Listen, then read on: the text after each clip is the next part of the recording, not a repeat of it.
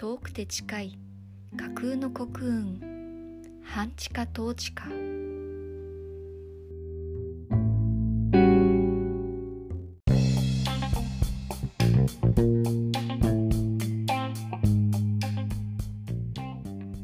この番組は日常州のブックカフェ本のある空間ご飯とおやつつぐみブックスコーヒーの提供で全国の物好きな皆様へお送りいたします。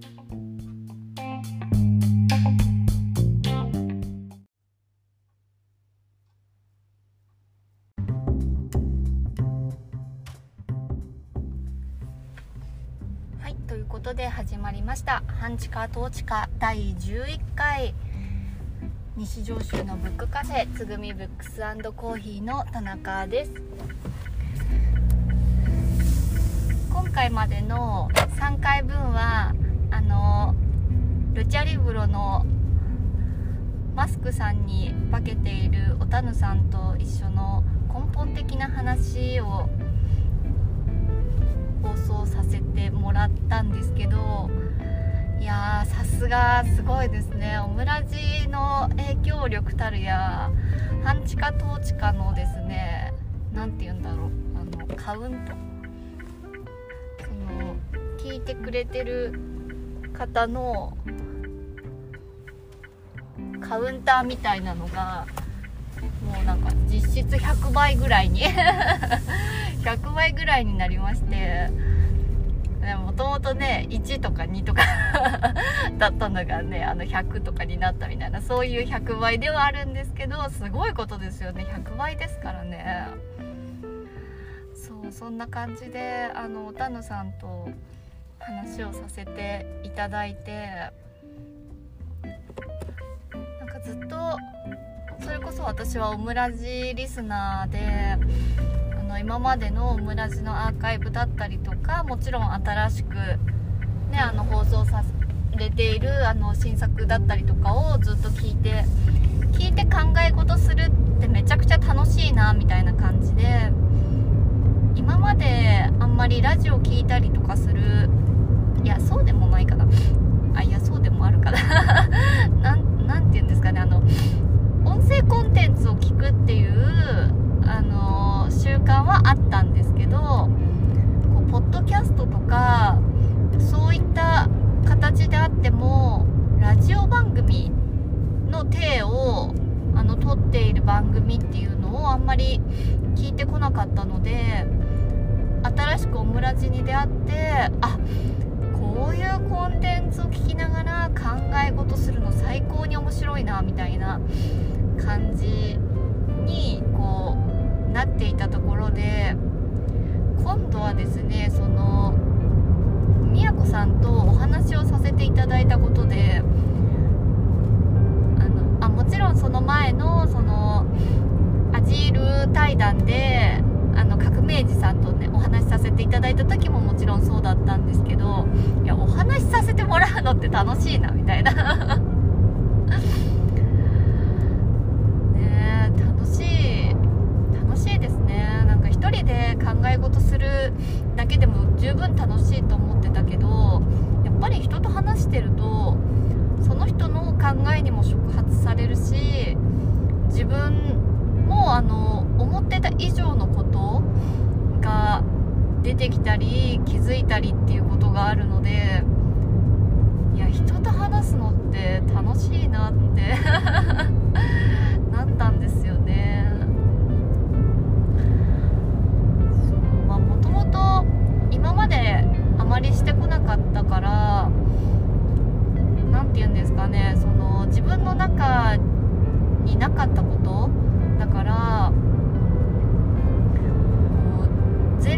すぎて楽しむ余白がありすぎるみたいな。そうそう。そんな感じであの楽しくお話をさせていただき多くの方にあのお聞きいただいてありがとうございますっていうことをまずあのお伝えしたいっていうこととその関係その関係って言わないのかな。むしろそっちがあのメインではあったんですけど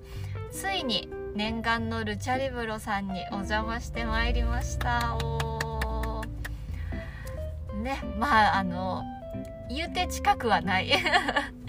そう言うて近くはないんですけど、まあ、いつもね新幹線に乗るとあっという間だなって思うんですけどまあ毎度あっという間ですね。新幹線ってすごいなっていつも思います。でその灰原の駅まであの行きまして灰原の駅からはあのマスクさんでしょうか。マスクさんにあのお迎えに来ていただいてもうそこからこのバスですよって教えていただいてバスに乗りだんだんだんだん民家が減っていくその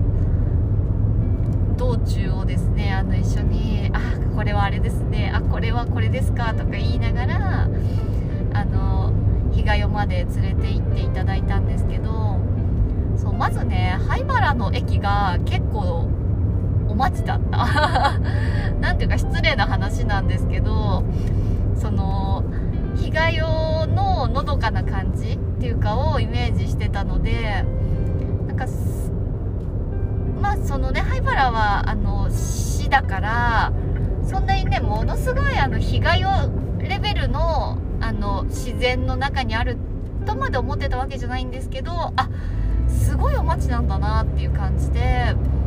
結構こう駅降りてすぐお店がこう並んでたりとかそれなりにね34階建てぐらいの34階建てぐらいの建物とかがこうすぐ目の前にあるような感じで立っていて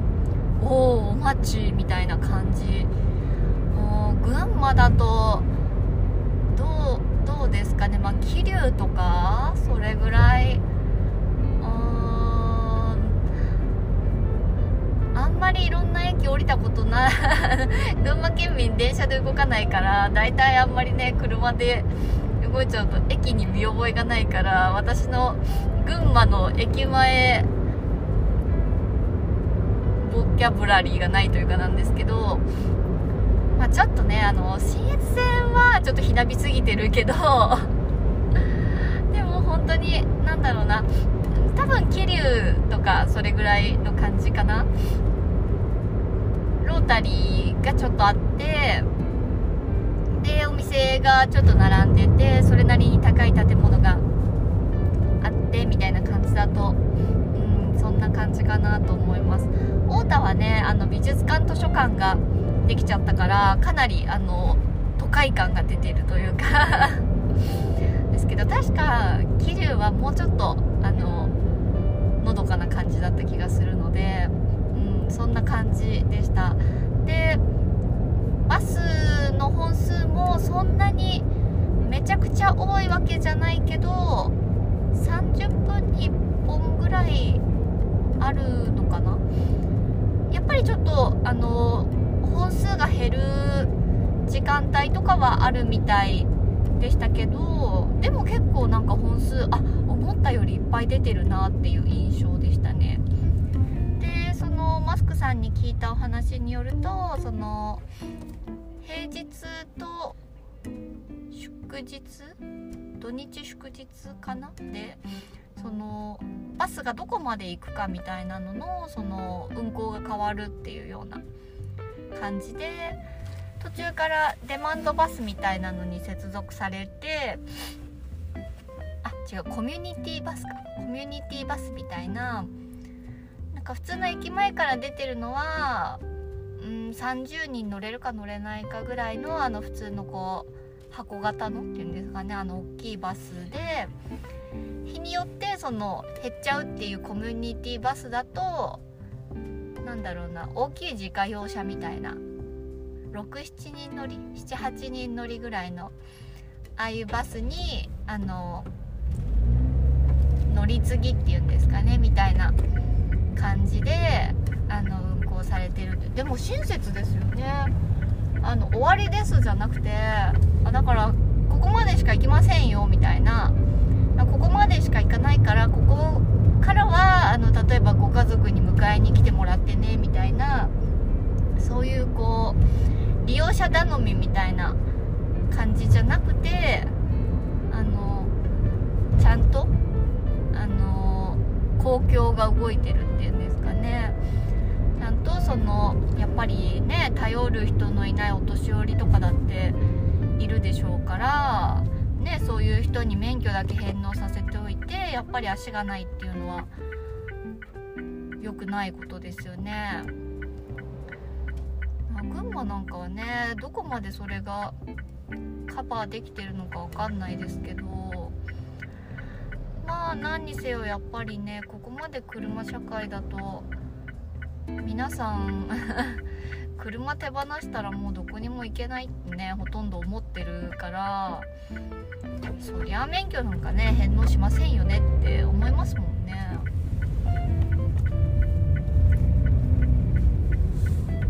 まあねかくいう自分も本当はどこへ行くのも車頼みじゃなくてちょっとぐらいは自転車で動くとかそういうことができればその何て言うんですかね環境負荷とか的にも自分のね運動不足解消にもいいんだろうなっていうのは重々あの分かっているんですけどあの意志が弱いのとあと出かける時は1回にその用事を何個も何個も抱き合わせにするので結局結構移動距離が半端ないのと荷物を持って帰ってこなくちゃいけないっていう都合があって自転車だとこと足りないんですよね。自分一人で気持ちよくサイクリングしてくるみたいな。そういうのだったら自転車の方がねむしろ車より気持ちがいいぐらいだと思うんですけど。あっち行って買い出ししてこっち行って用事済ませてみたいなのとかをあの1日でやろうと思うとどうしてもねその車でうん動かざるを得ないかなって思うんですよね。あまあねそれは対じゃないとは思うんですけどまあとりあえずね早くあのそれに関しては車が進化してくれないかなってあの他力本願なんですけど。いやでも絶対もう人間は車手放せないと思うんですよね。なんか半地下統治下でも前にも言ったような気がするんですけどやっぱり多分もうこれを手放すことは人間の能力が突然超飛躍的にあのなんだろう1日2日歩き続けてもどうにも思わないというかあの身体的に耐えられるなんかこう謎の強度ですね。なんか実体実験っていうかゾンビかなみたいな感じですけど、まあ、それがね可能になったところでどうなんだっていうところはあるかもしれないんですけどまあそんなことは多分簡単には起こりえないから車のね環境負荷をなくす方向に進化してもらえるといいなっていうところとあとはその物流だったりの関係とかも結局はねあのやっぱり助かるなってそのルチャリブロに行く時もあのこっちからの手土産もあのルチャリブロに先に送らせてもらってで自分があの買ったお土産とかあのもらったお土産とかみんなあのマスクさんが詰めてくれて送ってくださったんですけどもめちゃくちゃ助かる。もう本当に両手に大荷物抱えて新幹線に乗るのって大変なんだなっていうのを、まあ、久しぶりにちょっと味わった。というか大きいリュックを1個持ってるだけでも結構客席に座るの大変だったのであれでさらにねあの送ってもらった分を手に持ってたと思ったらなんか絶望的な大変さだったんじゃないかなっていう気がするのでいやもうね本当にね物流は超助かるっていう。でこれもあの多分人間がしばらくは手放せないことででその運送にはあの車だったりとか電車だったりとかあの船だったりとかそういったあの物理的な運搬用のあの動力を必要とする箱が必要でしょうからね。速度にご注意ください。あのゲームの「デス・ストランディング」っていうあのこの先走行する車線にご注意ください。はいメタルギアソリッドとかをあの作った小島監督という方が作られてるあのすごい荷物の運搬ゲームなんですけどなんかね結構衝撃というかなんかこう現代の問題点みたいなのをめちゃくちゃ示唆してるすごいゲームで私はまあゲームはあのプレイしてないんですけどノベライズがあるのであのぜひあの皆さんに読んでもらえるといいんじゃないかなって思うんですけどなんかもうね世界観もすごいしそこからこう考えさせられることみたいなのがめちゃくちゃすごくてそれこそコロナ禍予言してたんじゃないかなっていうぐらいのこの分断された世界とその物流の在り方みたいなものとかなんかそういうこうあとね人間関係とかなんかこういろいろがいや深いすごい深いみたいな感じでなんか結構ねあの衝撃だったんですね。ちょうど2019年のコロナ直前ぐらいに出たゲームだったかなと思うんですけどそうそうなんかねすごいゲームなのでぜひねあのそうそれでやっぱりその人々をつなぐっていうこととかその荷物を運搬するっていうこととかそれってもうその動作だけで終わらないというかこういろんなことに接続していく問題だなって思うし、ね、この間の根本的な話でもそのホタヌさんと2024年問題とかでその、まあ、物流の問題で政治家の人が制限速度を撤廃すればいいじゃないみたいなこと言ったみたいな。ねえまあ車まあそれもね結局はまあ言えば車の問題でもあるしあの時間の問題でもあるしその通信販売と人間の生活の問題の話でもあるしやっぱりねすごいいろんなものが絡んでくる問題でもあるしあとはその労働力の提供とあとはそのサービスの在り方客と労働者の関係とかでもあるしなんかその物流を中心に考えてもなんか今の社会っていうかがすごくこう何て言うんだろうな見えてくるというかそれなしにはあのいろんな社会が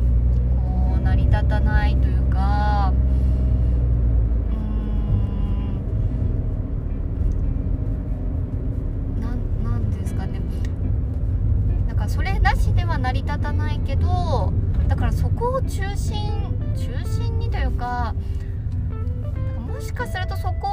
をあの解決できたら何かすごいいろんなことにこう余波が出てくるというか影響してくるはずだからなんかそれってもっとよく考えた方がいいんじゃないっていうんですかね。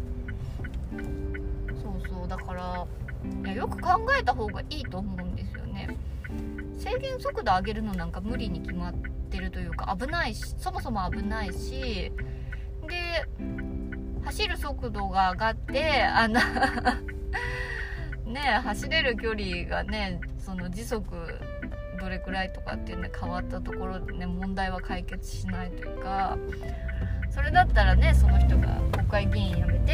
あの自分でね配達員にでもなったらと私は思うんですけどその人たちは絶対そんなことはしないわけだから。でそうだとすればそのドローンの技術みたいなその人間じゃない労働力っていうかをどういう風に生かすかとか。でも多分ね結局はその大事な荷物を落っことしちゃったのに気が付かないでブーンって飛んでるとか。あとはその配達を間違えたりとかしたらどうするかとか問題はねいくらでも山積みだと思うのでまあね人間頑張ることまだいろいろあるなっていう感じ かなみたいなこととかをいろいろ考えたりもしてるんです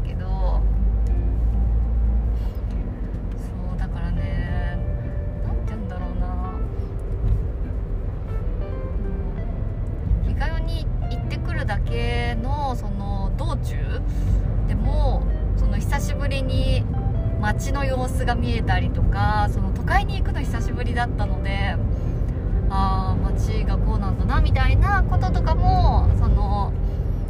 根本的な話とかでも話しましたけどその人間いつまでなんかその夜めちゃくちゃ遅くまであんな遅くまで働いて何してるんだろうとか、ね、あんな高校と電気つけて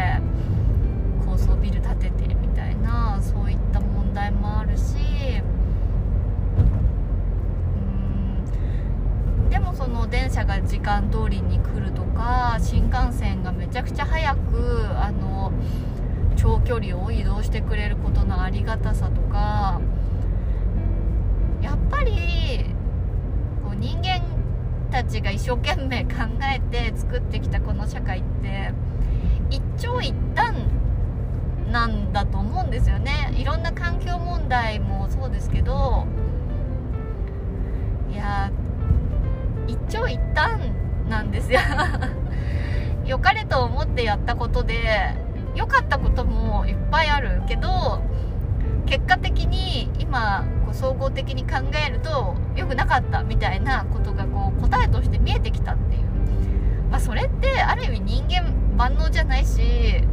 ね自然よりもめちゃくちゃ後輩なんだからしょうがないじゃしょうがないんだと思うというか神様じゃないから分かんなかったことってあるじゃんみたいなところもある。でも分かんなかったけど分かったんだからそれはやっぱり反省しなくちゃいけないし見直さなくちゃいけないしであとはその人間社会の中のことっていうんですかね。社会のこととかで今までは当たり前だとされてきたことがあの誰かの当たり前をこう踏みにじって出来上がった当たり前だったとかそういったこととかも気づいてきたから今いろんなことがこう言われてる、まあ、要するにそのマイノリティの問題とかそういったそのなかったことをタブーだタブーとして扱われてたことみたいなのがこう表面化してきたみたいなそういったこととかも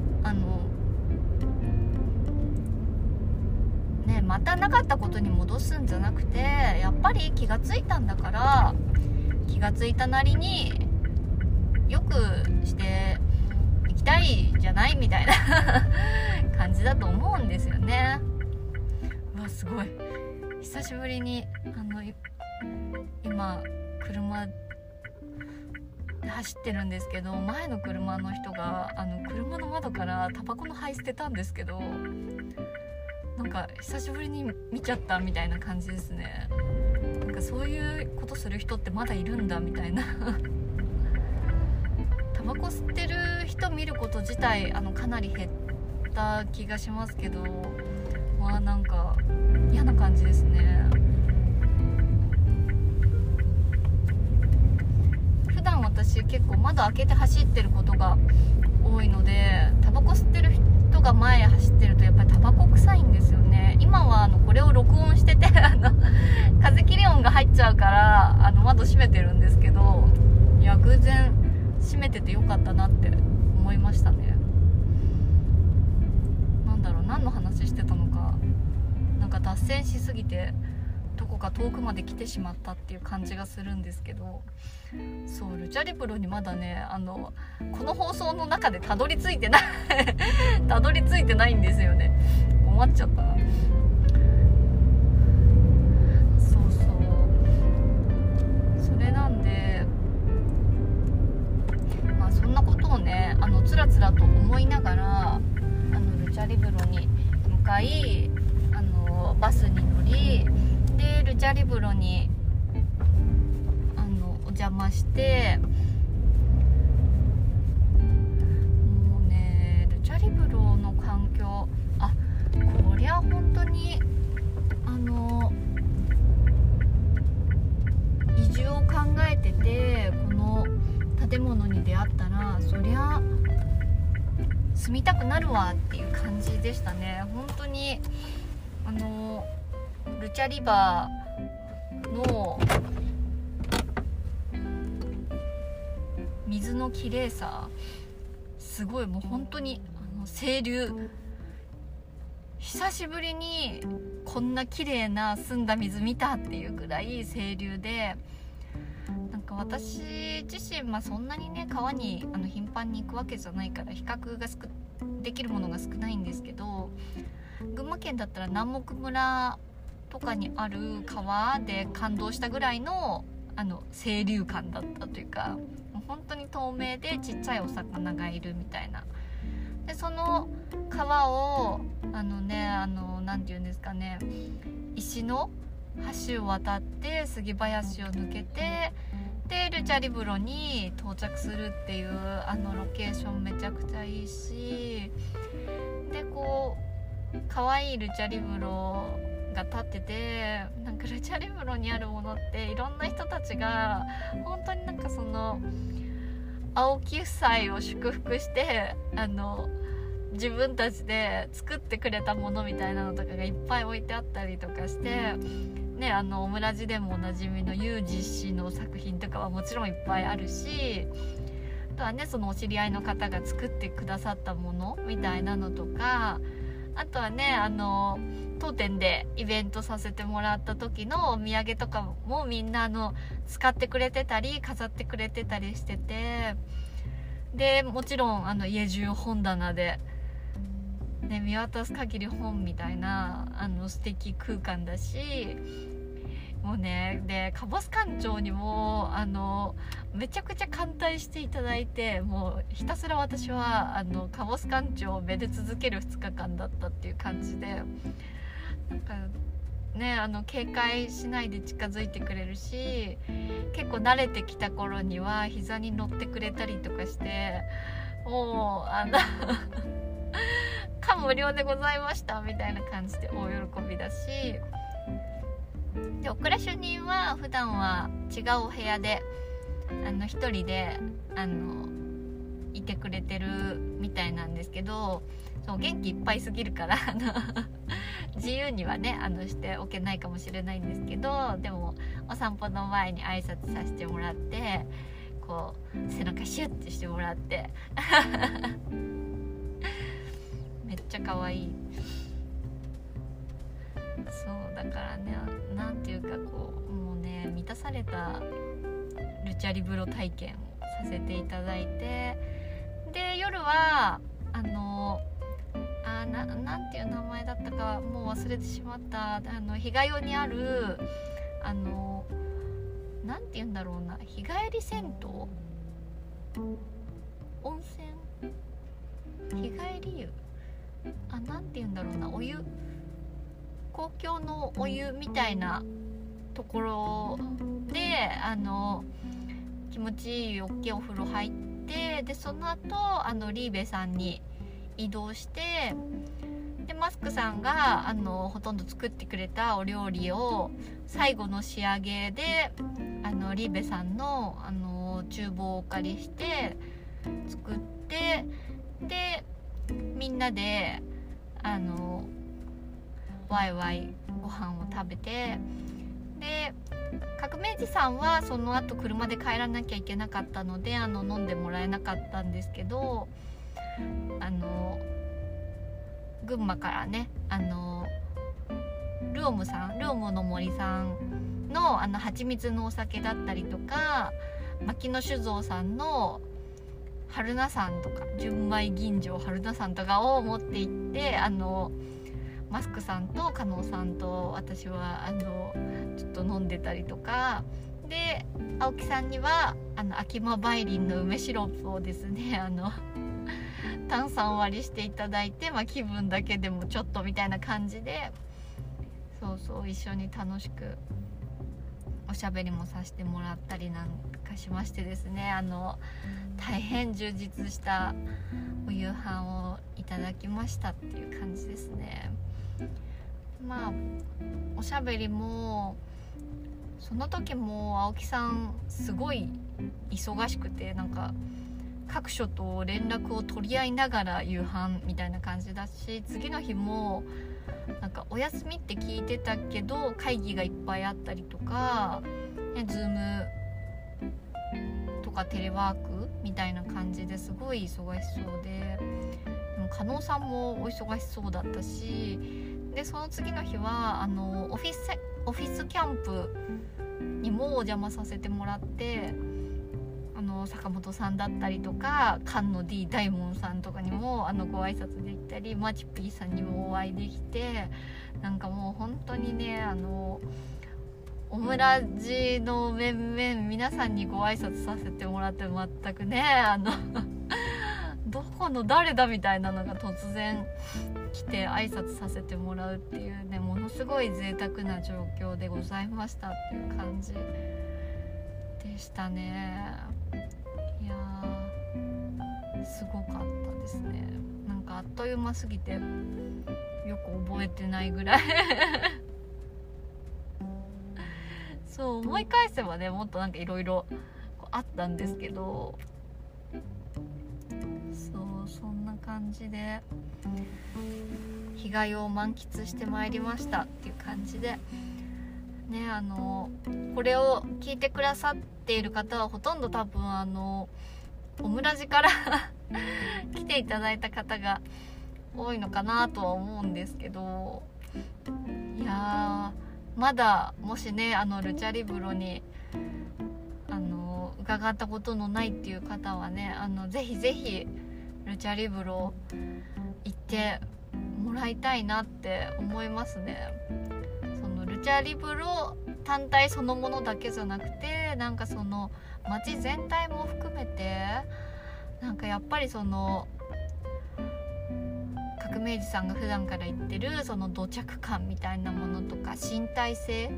生活の中で得られる身体性とあとはその自然とか古文とかそういうこととかっていうのが本当に身をもって感じられるなっていうのがこうそれこそ身をもってあの感じられると思うのでいい空気を吸うっていうだけでもやっぱりああ気持ちいいんだなっていうことが分かる旅になるんじゃないかなっていう気がするのでぜひぜひルチャリブロ皆さんあの行ってもらえたらいいなって思います。でねあの、まあ、どこまであの実現どこまでじゃないな。いつ実現できるかわかんないんですけどあの少なくともまた今年もあの来ていただく青木ご夫妻もしかしたらもうちょっと他のメンバーもみたいなあの会が開けるかもしれないのでもしよかったらつぐみブックスコーヒーの SNS 等もですねあの気が向いた時にご確認いただけるとルチャリブロ関連イベントを告知しているかもしれませんのでぜひぜひよろしくお願いいたします。ということでまあ、そろそろ30分ぐらいになったかなと思うのであいい時間ですね。はい。ということで今回の半地下統治下は以上とさせていただきます。またねあのおたぬさんとの根本的な話も目指せ月1回収録っていう感じであのお話しさせてもらってるので今後もねあの更新ぜひ期待していただければと思います。はい。ではでは、ありがとうございました。